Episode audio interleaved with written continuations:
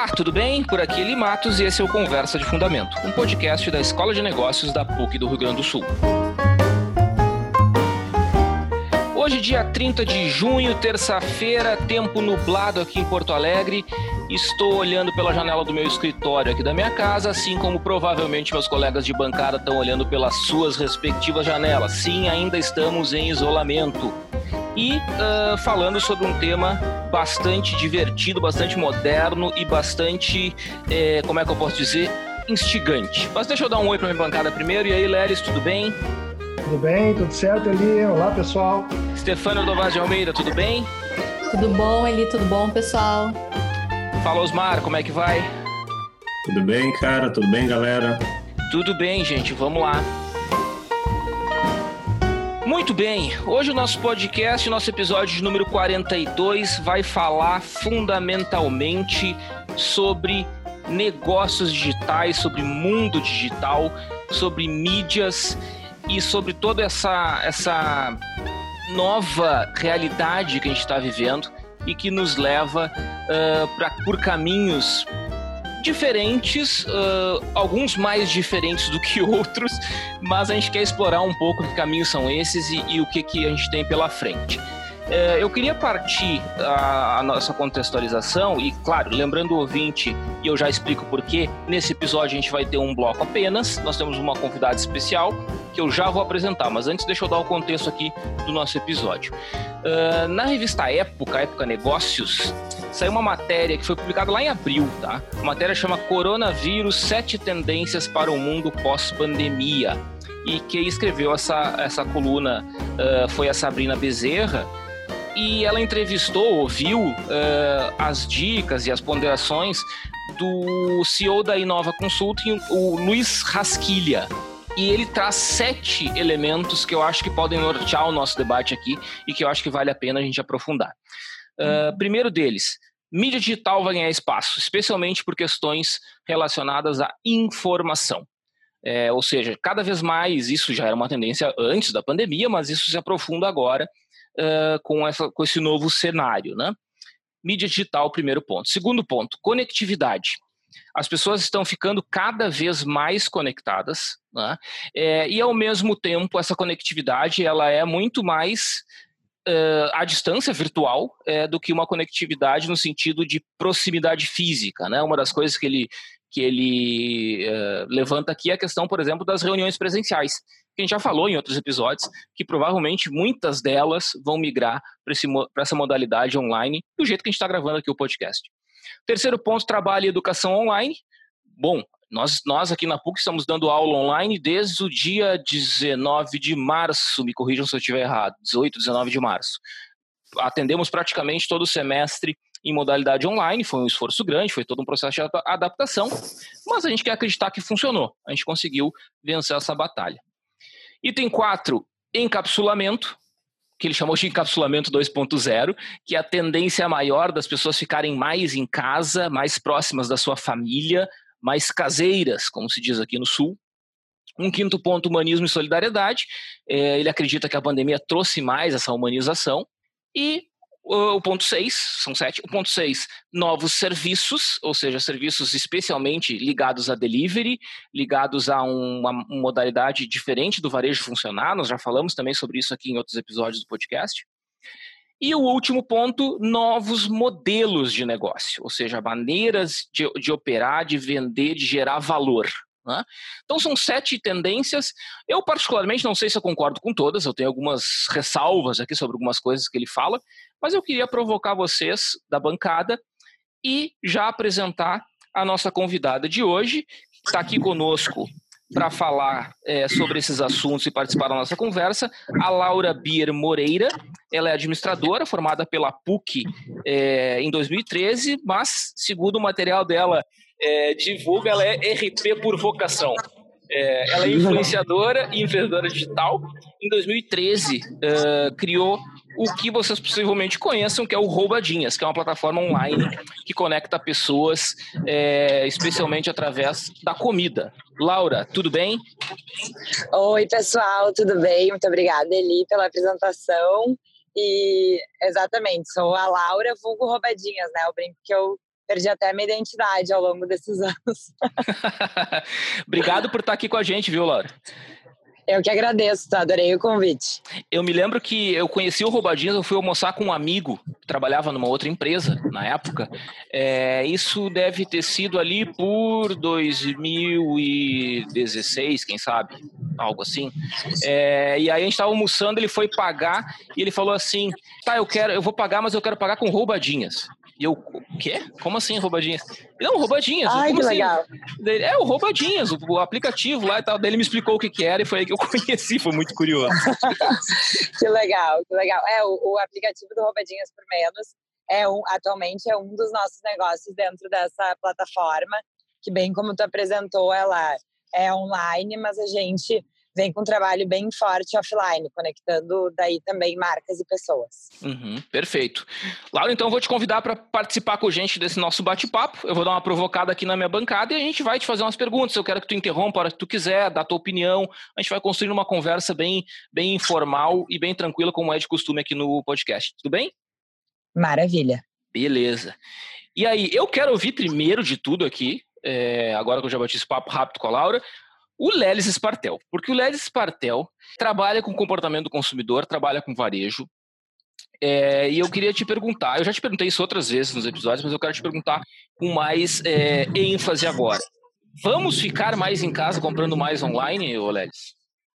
Ah, que boa pergunta, né? É, pelas tuas tendências listadas aí, sim, né? Uhum. Vamos, vamos imaginar que esse, esse período todo que a gente está passando, ele está trazendo uma série de desafios para todo mundo, mas ele está mudando muito alguns comportamentos, né? Então, a gente já comentou aqui antes de, de pessoas ah, derrubando aquela barreira que tinham em relação ao, ao digital e, e desmistificando um pouco, não sei se é desmistificar, mas talvez simplificando um pouco a, a, o processo de compra, levando isso para o online. Na medida em que tu uh, canaliza algumas compras para online, na medida em que tu tem outras formas de entretenimento online, na medida em que tu pode uh, transferir muita da tua atividade profissional para dentro de casa, é natural a gente imaginar que, pelo menos num primeiro momento, a gente gaste mais tempo em casa, consuma mais coisas uh, remotamente. Tá? Então, uh, claro que, por que, que eu comentei que talvez seja uma, uma boa pergunta a fazer? Depende muito de como as empresas vão reagir a isso, né? Então, uhum. muitas empresas, a gente, a gente sabe que é, esse, esse período agora vai, vai tirar muitas empresas do mercado, mas o que a gente está vendo também é muitas empresas se adaptarem a essa nova realidade ou a essa esse momento específico e que devem talvez diversificar um pouco o seu portfólio de negócios uh, no período pós-pandemia. Uhum, uhum. Laura, deixa eu te chamar para conversa aqui. Como é que tu tá há pelo menos sete anos trabalhando é, muito próxima dessa realidade online, né?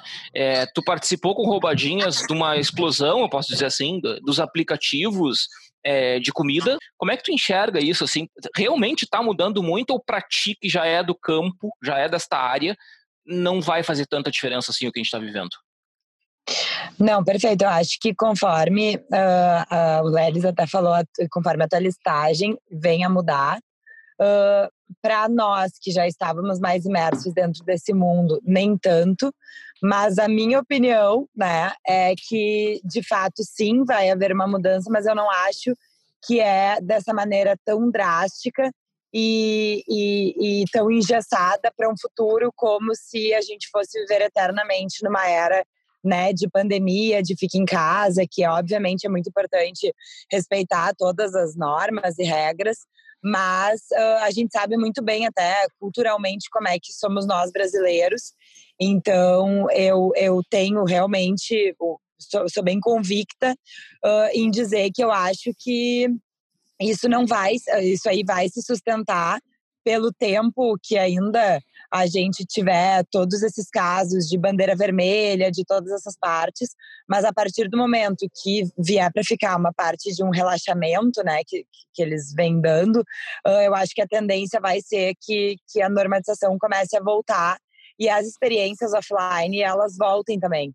Eu até uhum. fiz o meu TCC na, na PUC sobre isso, se o ON ele, ele vinha para nada a ver com pandemia, né? Era até uhum. sobre eventos, captação de patrocínio de evento esportivo, como estava numa era muito de patrocinar mídias em Facebook e tudo mais. Em algumas reuniões comerciais que eu fazia antes de ter o Roubadinhas, né, pelo meu pai, que tinha uma empresa de, que organizava eventos de esporte, eu me questionava muito sobre isso, porque para tu patrocinar um evento offline que tinha um custo uh, homérico perto de um anúncio no Facebook, algumas marcas vinham com esse viés de não, mas agora a tendência é digital, é digital. E daí no meu próprio TCC eu comprovei a tese que eu acreditava de que uma coisa não substituía a outra, uma coisa uh, ela potencializava a outra. O, o evento offline, a, a ida no restaurante, a experiência, ela jamais vai ser substituída por um delivery, na minha opinião. O uhum. delivery ele vem como uma comodidade, como uma necessidade, né, que a gente se viu agora dentro de uma necessidade, não só comodidade. Antigamente era comodidade, aí entrou como uma necessidade, talvez de uma certa forma acelerando bem como tu falou, a questão de algumas empresas que tinham certos bloqueios em entrar para o mundo digital, o mundo dos aplicativos, uhum. mas uh, elas não vão deixar de ter a, a experiência física. É, isso aí, na minha opinião, não vai deixar de acontecer. Né? É uhum. Né? Uma coisa que acelerou, uh, vai ainda seguir por um tempo, mas não como regra. E, e na, na minha opinião, a cabeça das pessoas, elas vão inclusive criar uma carência de ter esse contato, ter esse acesso, ter essa coisa do, do tangível da experiência, né? Então, ao mesmo tempo, vai rolar uma seletividade uh, maior das pessoas uh, e elas vão escolher bem aonde usufruir essa experiência offline, né? Quando voltar uh, ao normal, entre aspas. Eu acho então assim que uh, tentando tentando ser uh, resumir, mas de uma maneira quase irresponsável que tu falou, o, o, online ele tende a crescer um pouco, mas isso não necessariamente significa que pós pandemia a presença física e vamos falar especialmente de, de do setor de alimentação, de restaurantes, é, isso vai diminuir. Exato. Perfeito, é, perfeito. É, ele, deixa eu até complementar aqui com o que a Laura está falando, está falando, né? Eu estava lendo hoje de tarde uma pesquisa da, da Opinion Box, dizendo que justamente né, no pós-pandemia, a pesquisa que eles fizeram sobre como é que as pessoas estão projetando o seu comportamento, claro que é, é uma projeção, né? Uh, ali quase 20% disseram que vão optar por pedir online ao invés de ir a um restaurante. Mas 68% disseram que devem mesclar esses pedidos uh, online e offline, né? Ou seja, continuar uh, indo a, a restaurantes e outras experiências. E até nesse sentido eu ia perguntar também uh, para a Laura, porque no início ela falou, eh, falaste ele, né, Laura, que é um negócio, uh, embora tu esteja no digital, ele é altamente ancorado nas experiências presenciais, né? Uh, altamente. Sejam, exatamente, sejam elas, né, eventos gastronômicos, sejam elas uh, outros tipos de eventos, viagens, etc. E eu tenho conversado com alguns amigos que trabalhavam nessa área né, de, de eventos e gastronomia, e o pessoal está tendo que enfrentar uma nova realidade completamente diferente, né? Ou seja, alguns porque ficaram, obviamente, não tem evento acontecendo, né, sem trabalho, e outros com uma dificuldade de gerar esse, esse tipo de conteúdo, né? Como é que vocês estão se adaptando? Qual, no que, que a empresa mudou, né? Como é que está lidando com isso? É, eu acho que é bem importante esse ponto que tu, que tu levanta.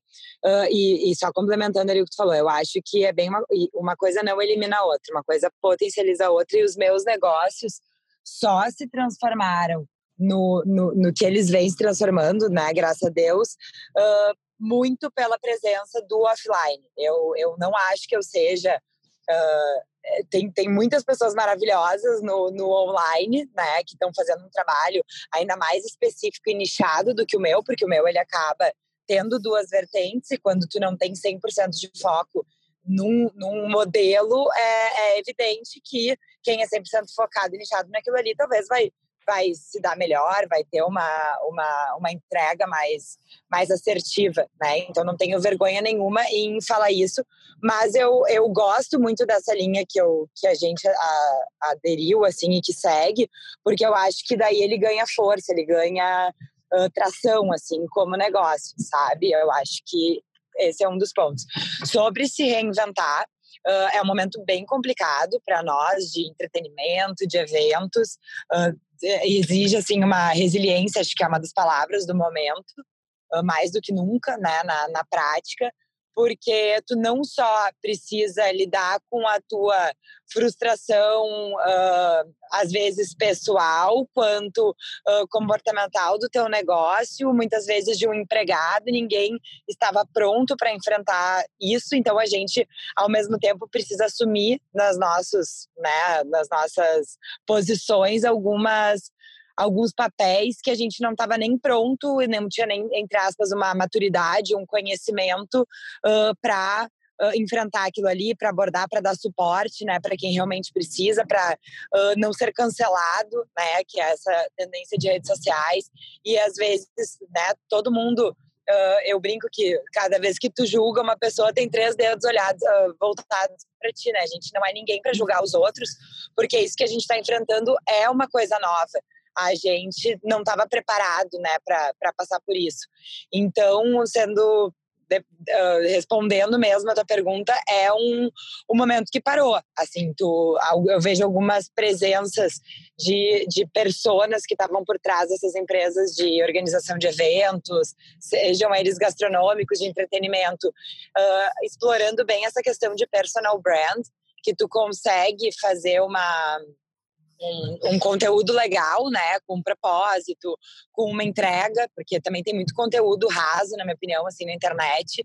Virou todo mundo, parece que querendo produzir conteúdos e, e não é legal também, né, daquela aquela aquele, aquele quase pânico de tu não conseguir assistir a tudo e às vezes quando tu te puxa em salvar ali X lives para ver, às vezes tu vê, bah, mas na verdade, o que, isso aqui me acrescentou, né? Então, ao mesmo tempo, algumas pessoas vieram fazendo conteúdos legais e entendendo que elas eram as pessoas dos seus negócios e elas precisavam se reinventar. E o empreender uh, ele abraça ju justamente isso, né? Tu tem que o empreendedor ele não é só aquele que cria um modelo de negócios, um planejamento e busca um investidor ou se torna um unicórnio. Ele não, ele é a pessoa que ele está empreendendo no seu negócio, na boa e na ruim. Ele vai estar tá passando por uma crise, ele vai ter que estar tá se mantendo forte, sem muitas vezes abrir mão do conceito do seu negócio ou de um padrão do seu negócio para para não desconstruir uma marca que ele levou às vezes uma vida inteira. Então é, é muito delicado, assim, é, é, é um momento de que eu vejo que as pessoas estão indo mais para esse, esse modelo de produzir conteúdos, uh, muitas vezes até colaborativos, que não, não são plataformas pagas, para um ajudar o outro. Daí dentro do, do, do, que a gente começou comentando ali no início sobre os, os pilares levantados, muito abraçando essa questão da solidariedade, do vamos dar as mãos, vamos juntos enfrentar por isso, isso juntos, né? Então eu, eu vejo essa, essa tendência que isso sim eu acho que veio para ficar. Acho que as pessoas estão entendendo que tu ser voluntário, solidário é mais fácil do que se pensava, sabe? Legal. Osmar, chega mais. Vou entrar, vou aproveitar o gancho, porque a Laura deixou quicando a conversa que eu queria fazer. a história de, de ser solidário, compartilhar. Vocês viram a notícia ontem que a Luísa Trajano, que é a, a presidente da, da, da Magazine Luiza, se tornou a mulher mais rica do Brasil, né? Vocês chegaram a ver isso? Não, não sabia. Pela Magalu, né? A Magalu, exatamente. E olha só, o dado mais impressionante, é, a gente até comentou a respeito da, da, da, postura da Magalu aqui, porque o que ela fez, além de já ter criado uma, uma, uma estratégia de, e-commerce antes da, da crise. Quando começou a crise, uma das primeiras coisas que ela, primeiro que ela se posicionou rapidamente a favor do isolamento social e depois que ela criou parceria, né? Ela abriu para parceiros usarem a plataforma da Magalu para fazer comercialização. O resultado disso apareceu que no primeiro trimestre agora eles tiveram um aumento de 34% no faturamento Nossa. e mais da metade disso é e-commerce. Então, esse é o exemplo, esse é o exemplo. Ela conquistou, é o que ela estava falando, eu achei muito interessante. Ela conseguiu conquistar o, o cliente já na plataforma que ela tinha, uhum. e essa estrutura que ela tinha montada acabou abrindo para ela a possibilidade de estabelecer parceria com outros, né? E ampliar, inclusive, mais ainda a rede de atendimento que, que a plataforma que ela tem poderia só pra, oferecer. Só para te dizer, Osmar, é, de, do dia 18 de março até hoje, as ações da Magazine Luiza se valorizaram 149%. Pois é, eu não, tinha, eu não tinha, esse dado. Não tinha esse dado. O pessoal fala, chama ela de. É, fala, fala do efeito Amazon, né? Uhum. Esse é, era o nome que davam para ela. É, então, acho o único, que. O único omnichannel verdadeiramente brasileiro, né? Uhum. Então, nesse momento, realmente ganharam uma projeção enorme. Pois não, é, e dentro do que o Osmar falou, eu acho, desculpa te interromper, Osmar, mas achei muito relevante e é legal quando tu tem uh, esses exemplos, uh, que é aquele, é o, é o atingível barra inatingível, que daí tu para e pensa, meu Deus, mas olha o império que é a Magazine Luiza.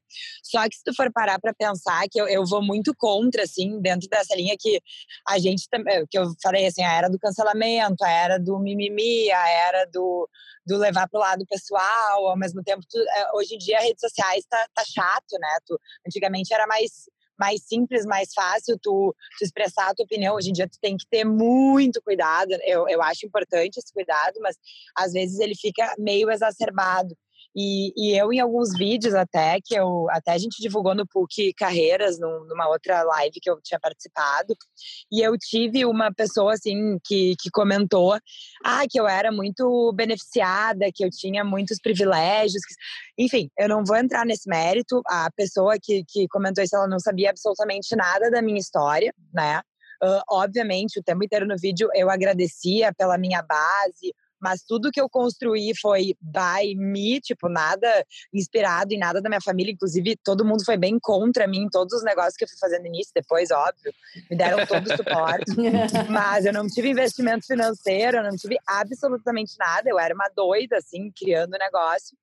Uh, só que o que, que as pessoas tendem a fazer, e é isso que eu queria causar essa reflexão, se tu for parar para olhar uma pessoa que vai lá e comenta isso no meu perfil, é a mesma pessoa que vai comentar que, ah, fica fácil a mulher ficar mais rica porque ela já tem um império, porque não sei o quê.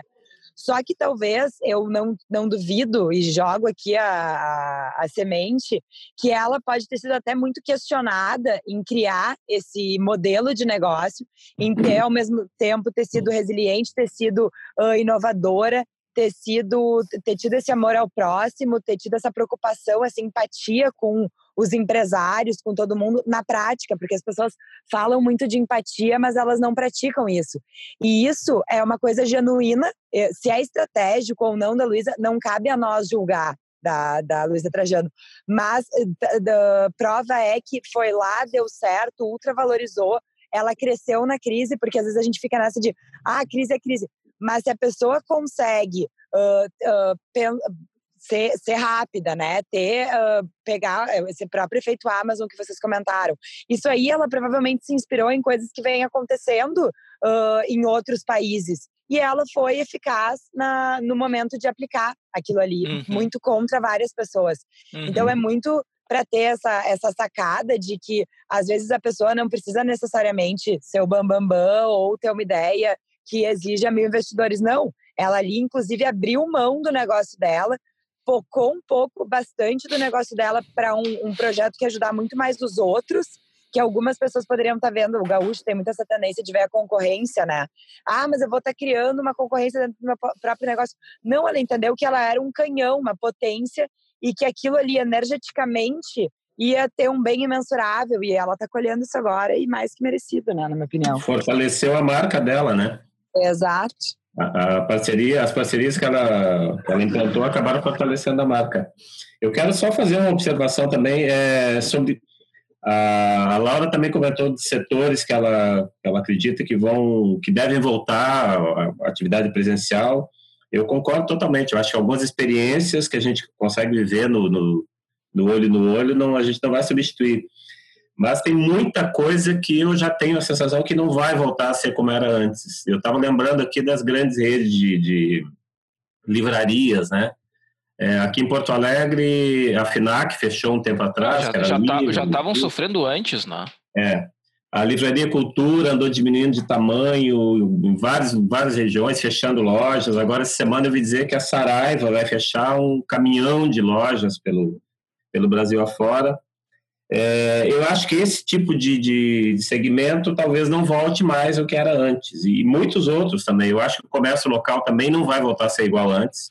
A gente ah, já concordo, 100%. Infelizmente, muita pessoas, gente quebrou também. Eles começaram, é, quem começou a, a, oferecer rapidamente serviço de ah, é, teleentrega, não sei mais o que, fica. Eu acho que isso, é, muita gente vai mudar. Esse, o jeito de fazer compras, eu acho que para essas coisas do dia a dia, muita gente vai mudar e eu acho que o comércio local vai ter uma mudança bem é, importante. E esse negócio foi muito seletivo, né? Do negócio local se adaptar a, a, a esse, essa dinâmica do, do, do, do, delivery, né? Por duas uhum. razões, tá? Uma das razões, eu acho, é que tinham, por exemplo, eu quero ficar no, no exemplo do restaurante ainda, tá?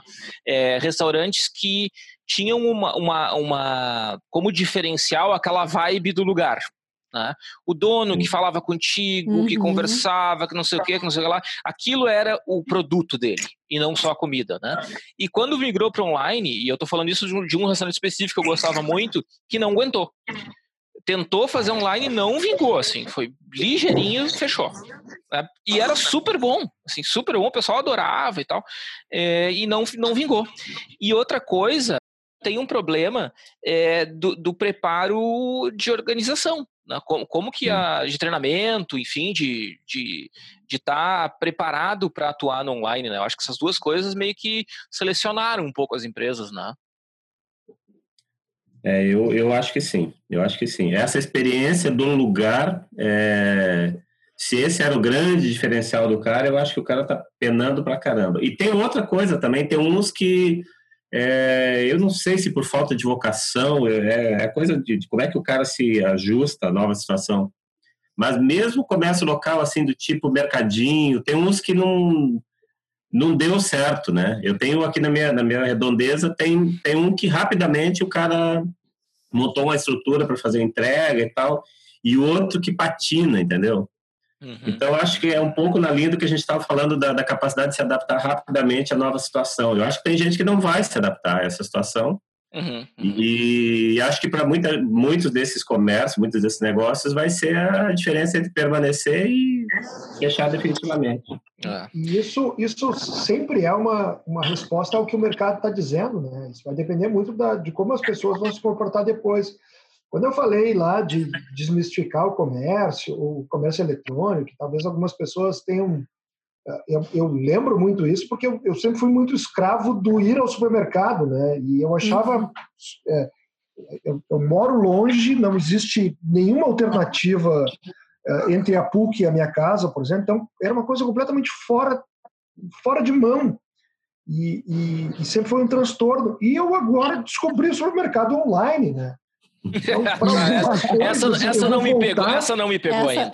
ainda. Para algumas coisas eu vou voltar para o físico, tem algumas coisas que só encontra no teu supermercado lá, não, não, mas essa coisa do, puxa, tá faltando material de limpeza, tá faltando água, tá faltando suco, mas olha, eu resolvo isso agora em, em 10 minutos, os, é. agendo para os caras, os caras entregam na minha casa. É, é não, per... mudança, é, é, é entender que o processo não é tão difícil assim, é que eu fui cara, mas é que, mas, mas, mas é, é que tu é, mas é que tu é classe média, cara. Eu não quis dizer que. Eu, na realidade, eu acho que tu é rico, tá? Mas eu, tu é, é classe eu, eu ia dizer, indo contra a classificação brasileira aí. Mas pensa ali, se, é. se, se, se olha esse comportamento do Lelis, e, e, o Lelis, o que ele tá dizendo serve pra mim também, viu? Porque hum. coisas assim, coisas do, do miúdo, hum. é, é é teleentrega, não tem. Não, mas, mas sério, mas sério mesmo, vocês são magnatas, assim. Será que isso é um comportamento de massa? Mas o nosso comportamento, cara, é de, é de muita gente. Isso faz diferença no mercado. No, é, no mercado, no nosso.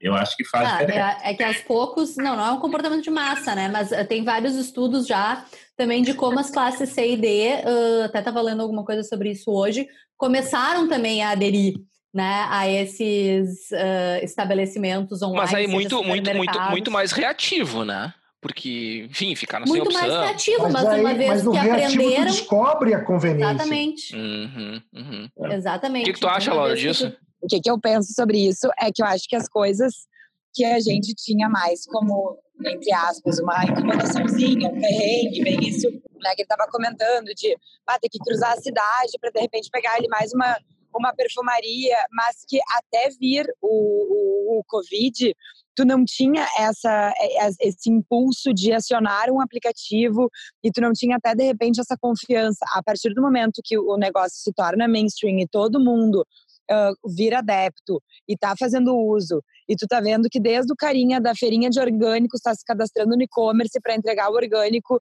na tua casa, porque é 100% perecível, e se ele não aderisse aquilo ali, ele não ia ter o, o, o que sobreviver, né? Uhum. Então eu acho que a partir do momento que tu vê essa massa, essa mudança da massa para isso, uh, isso de fato não vai mudar, porque daí tu pegou gosto por aquilo ali, aquela cultura, que daí foi isso que eu comentei lá no início.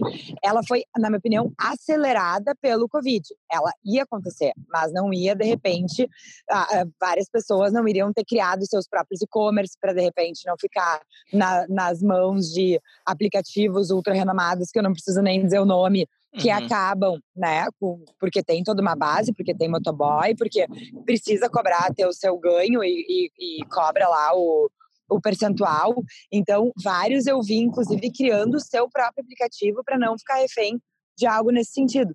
Então, a partir do momento que tu entende que as empresas também estão fazendo uma entrega legal, estão com uma curadoria legal, a, a experiência da entrega, que até então era muito atrelada a uma coisa ultra demorada, uma coisa que era um cara, às vezes, mal encarado, tinha um, um mito né, muito em torno disso.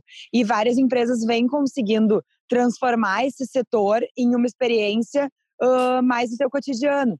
Então, eu acho que tudo que se transforma mais nesse sentido começa a agregar mais valor até na nossa vida e se transforma numa, numa prática, né? É algo que uh, é bem aquilo. Eu acho que não vai eliminar uh, a ida ao super com a tua mulher, com o teu filho, para né, aquela, aquela experiência legal do, do ir no super. Quando tu pensa mais aquela coisa tipo, putz, esqueci tal coisa, bah, é só produto de limpeza que a nossa funcionária aqui não botou na lista e tu acabou de chegar. Coisas assim, eu acho que quando elas são atreladas a um perrengue, a uma coisa mais assim, tu até paga para não te incomodar. Mas eu acho que vai, vai ter, vai, vai se inserir essa cultura, mas não vai tomar conta. Uhum, uhum. Chega aí. Não, estava tava justamente uh, comentando, né, ali antes, de que uh, também concordo, eu acho que, que já, já está, né, mudando. Estava uh, vendo aqui num, uma estatística, né, até em Porto Alegre, depois já digo aqui de, de qual reportagem que veio, que veio essa estatística, que em Porto Alegre, né, no, no período agora da pandemia, os clientes de classe C e D gastaram 23% mais em estabelecimentos online.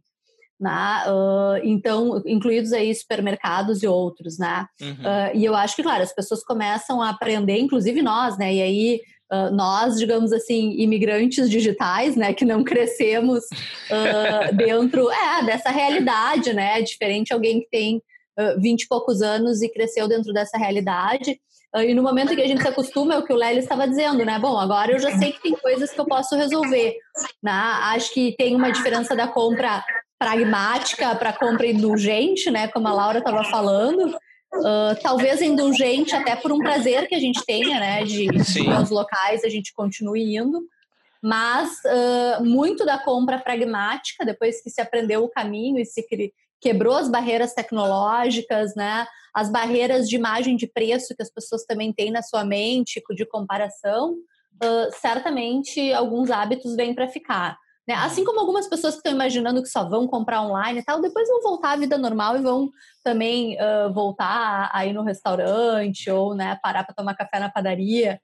Uh, mas o fato é que essa aprendizagem vai nos trazer, uh, digamos assim, comportamentos futuros resultantes disso que vão nos tornar um consumidor diferente, né? Acho que nem tanto ao céu, não tanto a terra, mas diferente. Uhum, uhum. Concordo totalmente. Eu acho que a acomodação vai ser num, num patamar acima. Na equação da reta, o, o A vai ser para cima. porque as pessoas começaram a, Começaram não, as pessoas por necessidade precisaram usar mais internet, é, ficar mais em casa, se acostumaram com isso. Eu volto para a minha experiência pessoal, né? Eu nunca fui muito fã de comprar pela, pela internet. E olha, me vejo comprando coisas assim que, tipo isso que a gente estava falando. Essa coisa que tu precisa complementar de uma compra de mercado rapidamente. Não vou ao mercado, eu peço pela. Cara, essa pela semana, essa semana eu comprei meia online. pra tu ver. Meu tu ver, né? É. Além da comida online, produto de limpeza online, é. erva mate online, na emergência já comprei erva mate online, liga, corre no mercado, liga no mercado ali, o cara traz a erva mate. Então acho que mudou, mudou, acho que o comportamento mudou. Sim. Deixa eu, eu quero, eu quero só forçar um pouquinho num, num, ponto que vocês levantaram, que é a questão da, da estratégia da Magalu e aí outras, tá? É, que é o seguinte, né? É, a questão que o, que o, o é Rasquilha o nome dele, né? Não? Peraí, quero falar o nome dele errado. Uh, Rasquilha, Luiz Rasquilha, levanta com relação a humanismo e solidariedade. Eu, cético que sou, tenho lá minhas dúvidas, sabe? Porque eu acho que o ideal numa sociedade capitalista, e eu não estou falando isso de maneira pejorativa, tá? Isso é uma constatação é, de modo de produção século XXI, né? Nós somos uma economia capitalista, ponto. É uma observação. A, a economia capitalista ela funciona é, com base no funcionamento de mercado, né? ou seja, na dinâmica do mercado. Logo, vocês bem falaram, né? Olha, foi uma estratégia que a Magalu adotou que beneficiou muita gente.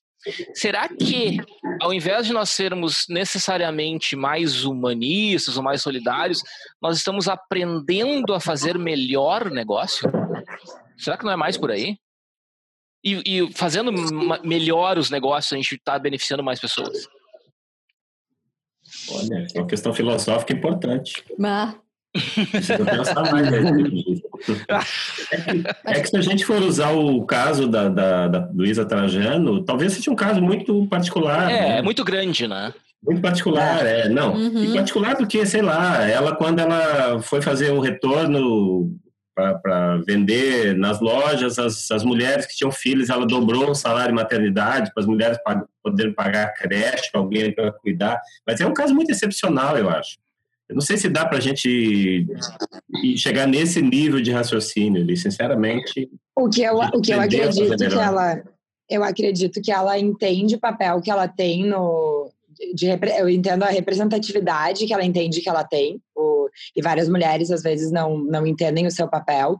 Eu acho que ela entende muito bem e força, entre aspas, para o bem, às vezes, para, na minha opinião, para impactar, porque tem várias outras mulheres empreendedoras com cargos gigantescos, com uma, uma expressão forte em várias empresas, que poderiam ter o mesmo nível de atitude perspicácia, sacadas e, e, humanização que ela traz normalmente em todas as ações. Eu acho que vem se transformando numa numa identidade dela, sempre ter um propósito assim por trás e, e acho que talvez ela como mulher ela levanta muito essa questão do né de, de, de valorizar o, o empoderamento feminino.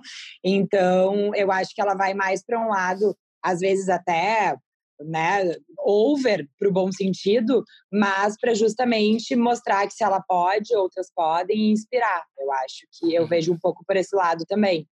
Mas eu, eu vejo mais pelo lado do bem do que, como ele está muito atrelado à ferramenta que ela, barra, a equipe dela criaram, eh, eu, eu não consigo fazer uma suposição, porque seria uma grande suposição, se de fato o negócio que ela fez foi muito bom ou se as pessoas fizeram muito bem. Eu não te confesso que eu não não sei opinar, assim, ficaria meio vago, eu ficaria mil horas falando aqui, mas eu acho que é os dois também, né? Acho que Sim. hoje em dia as pessoas estão cada vez mais uh, seletivas, acho que as pessoas estão cada vez mais vendo a procedência das coisas, uh, estudando mais, uh, indo mais a fundo, sendo, tentando trazer mais consistência para os seus projetos, uh, para não serem, como eu falei, canceladas, para uhum. uh, terem uma, uma penetração maior no mercado. E eu acho que, tá, graças a Deus, está ficando bem claro que muito desse sucesso está nas nossas mãos. Você é o uhum. responsável pelas suas escolhas.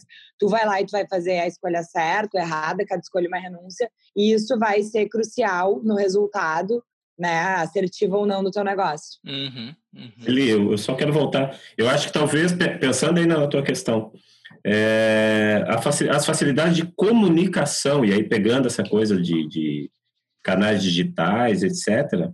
É, eu acho que pode ser é, uma ferramenta interessante para que se faça melhor as coisas, né, na linha do que uhum. estava comentando.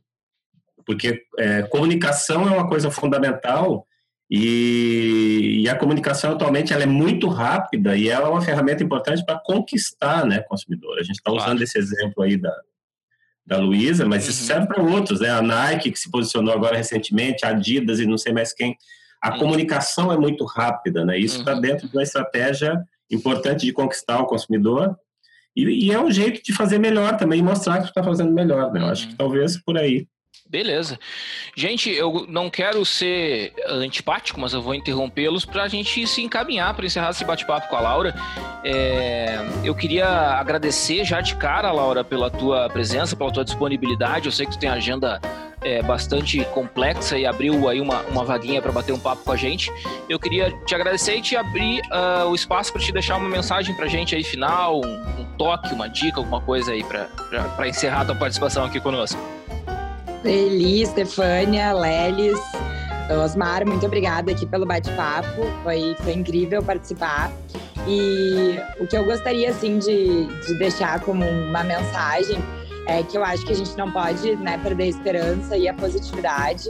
Eu acho que é, o mundo está precisando de mais pessoas positivas do que coisas tão sensacionalistas. A gente tem que tentar uh, uh, tentar ajudar ali uns, uns, aos outros, meio que aquele esquema do de quando tu pega um voo que, que é, bota tua máscara, mas olha pro lado, tenta ajudar o próximo. Eu acho que a mudança está na nossa mão. Às vezes a gente fica muito esperando coisas de, de, né, de poderes muito maiores, uh, mas é uma, é uma questão cultural que eu acho que que o que está na nossa mão a gente tem que tentar fazer mais e julgar menos o que o outro está fazendo e fazer a nossa parte.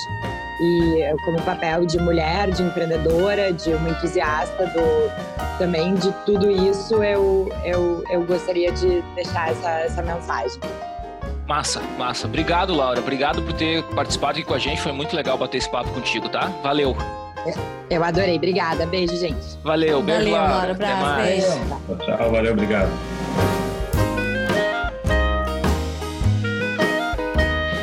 Depois dessa participação da Laura Bier aqui conosco, vamos migrar diretamente para o nosso top 3.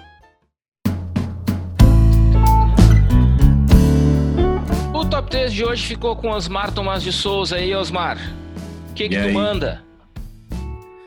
Muito bem, eu selecionei o top 3 dessa semana, o meu top 3, pensando na quarentena, uh, no tempo que as pessoas ficam em casa, ou podem ficar em casa, e num, num jeito de sugerir alguma coisa que as pessoas se alegrassem um pouco estando em casa.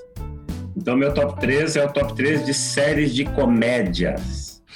E aqui, e aqui tem, é, é para rir, é para rir. É rir. É, bom, vocês vão observar que só tem séries estrangeiras aqui, mas eu tive que fazer um recorte um pouco menor. E eu acho que essas aqui que eu selecionei são séries que as pessoas têm acesso mais facilmente também, né? Uhum. Seriam séries nacionais que eu acho muito boas, mas eu acho que o acesso seria mais difícil. Então, o meu top 3 começa pela The Big Bang Theory. Para mim, assim, não é nem só top 3 de comédia. Para mim é um top 3 de, de qualquer série que eu fosse assistir, porque para mim é eu acho uma sacada muito legal. É muito boa mesmo. É, é colocar nerds, é, físico, astrofísico, que trabalha na Caltech, que não sei mais o que, que tem uma dificuldade gigantesca de relacionamento social. É, é, mostrando o dia a dia deles, no trabalho, como é que se relacionam com, com outras pessoas e quão atrapalhados eles são nessas coisas, eu acho sensacional. Para quem não conhece, bom, as, as, estrelas são o Sheldon Cooper, que virou depois uma, uma série separada, o Sheldon criança, né? É. Sheldon, o Leonard, a Penny, o Howard e o Raj. E depois agregado aí com a Amy e a Bernadette. É uma série que foi super premiada, ganhou Emmy, Golden Globe, etc. Teve audiência muito boa, terminou as temporadas assim como primeira ou segunda maior audiência na TV americana. E o último episódio já terminou, infelizmente para mim, né? Foram só 12 temporadas, terminou em 2019. E a última temporada fechou o ano com a maior audiência da TV americana, com 23 milhões de pessoas.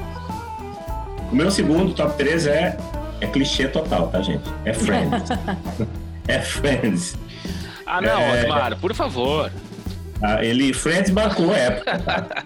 Vamos e venhamos. Friends marcou a época elenco fixo durante 10 temporadas. O Friends até hoje tem audiência considerada muito boa na televisão. Uh, eu, assim, pessoalmente, eu acho que a, a série cresceu muito porque eu, eles tinham uma química muito boa entre eles e, e os personagens, assim, com o tempo foram uhum. ficando interessantes, densos e etc. Claro, claro. Os atores também ganhavam uma fortuna, era um milhão de dólares por episódio, provavelmente por isso que encerraram, porque fica muito caro, né? Eram Sim. seis ganhando um milhão cada um por episódio, é um absurdo. E o final da série foi visto por 52 milhões de telespectadores nos Estados Unidos. É considerado o quarto episódio mais visto até hoje na história. O meu terceiro não é clichê, tá? É Two and a Half Men. Eu me divirto até hoje com esse seriado, mas aí um detalhe, eu tô falando de Two and a Half Men até a oitava temporada, foram 12 que é com o Charlie Sheen. Depois que o Charlie Sheen saiu, entrou. Ah, entrou o Ashton Kutcher. É, eu acho que perdeu um pouco a graça. Ah, total. A graça era porque o Charlie Harper era o próprio Charlie Sheen. É, é, era o Charlie Sheen, né? É que o Charlie um Sheen fazia um papel, cara, quase que autobiográfico, né? É, era ele, ele né? aquilo ali. É, era ele, total. É um cara rico, mulherengo, é. É, bebia pra caramba, jogava pra caramba, era aquele, aquela figura. é que o Charlie Sheen, pra vocês terem uma ideia, o Charlie Sheen aparece no Apocalipse Now.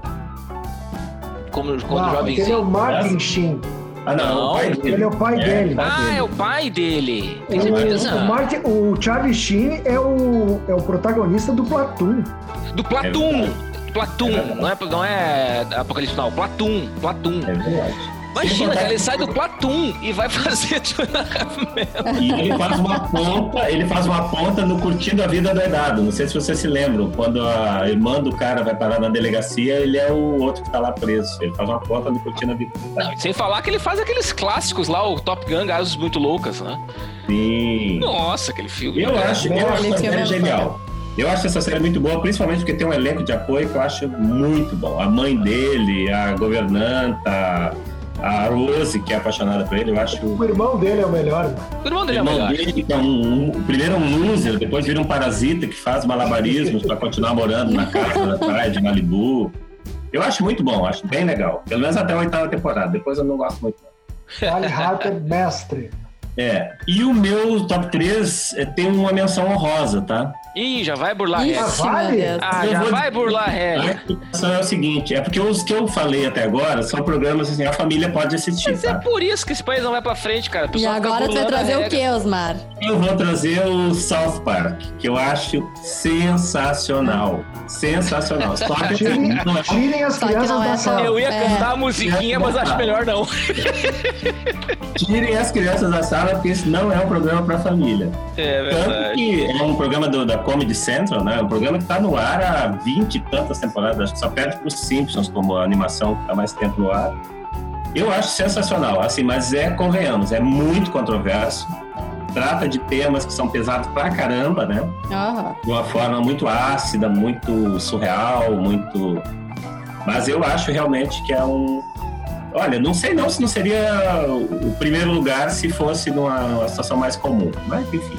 Mas esse é o, esses são os, meus bem. top 3 com menção honrosa, digamos assim. Tá bom, tá bom, burlando a regra. Que isso não se repita. tá bom. Tá bem. Muito bem, muito bem, gente. Valeu, Osmar. Obrigado, cara. Valeu, gente. Então tá bem, vamos ficando por aí. Obrigado, Stefânia. Até semana que vem. Obrigada, valeu, ele valeu, pessoal. Até a próxima. Lelis, obrigado, cara. Até semana que vem. Valeu, até a próxima semana. Valeu, Osmar. Até semana que vem, então. Valeu, gente. Abraços a todos. Até a semana que vem. Ficamos por aqui então com esse episódio do Conversa de Fundamentos. Segue a gente lá no Instagram, arroba Conversa de Fundamento, e também o Instagram da Escola de Negócios, arroba, PUC, eh, arroba Escola de Negócios PUC-RS, e o Instagram da PUC, arroba PUC-RS. Fique em casa, a pandemia ainda não acabou. Se liga, nos vemos semana que vem. Um abraço.